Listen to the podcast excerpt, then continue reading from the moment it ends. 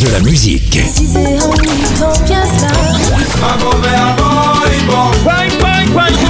Et des infos. Elle chantera jusqu'à ses 99 ans. Double disque d'or pour son premier album solo. C'est VSM Radio.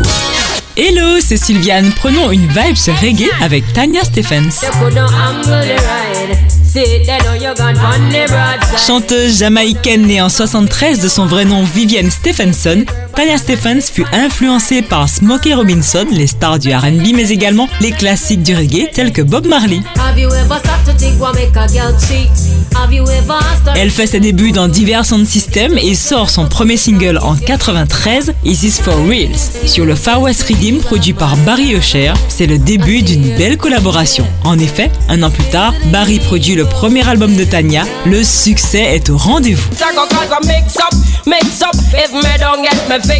Elle enchaîne différentes collaborations avec la crème des producteurs, de Bobby Digital à Dave Kelly. C'est d'ailleurs lui qui produit le fameux Google qui va la faire connaître dans le monde entier. Texte plutôt osé, mais le public adhère et elle enchaîne avec l'album To Hype. Un an après, sort son autre album, Right Rider. Mais si l'on doit retenir un titre de Tanya, il s'agit certainement de son hit planétaire It's a Pity, sorti en 2004. Par la suite, Tanya Stefan s'éloigne un peu du dancehall et se tourne vers le New Roots. Depuis, l'ex-dancehall queen se fait un peu oublier. C'est donc avec beaucoup de plaisir que les Parisiens l'ont retrouvée au Zénith en 2011 lors du Rockers Festival.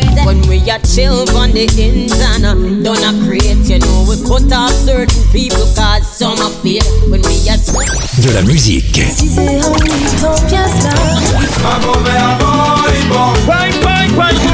Et des infos. Elle chantera jusqu'à ses 99 ans. Double disque d'or pour son premier album solo. C'est VSM Radio.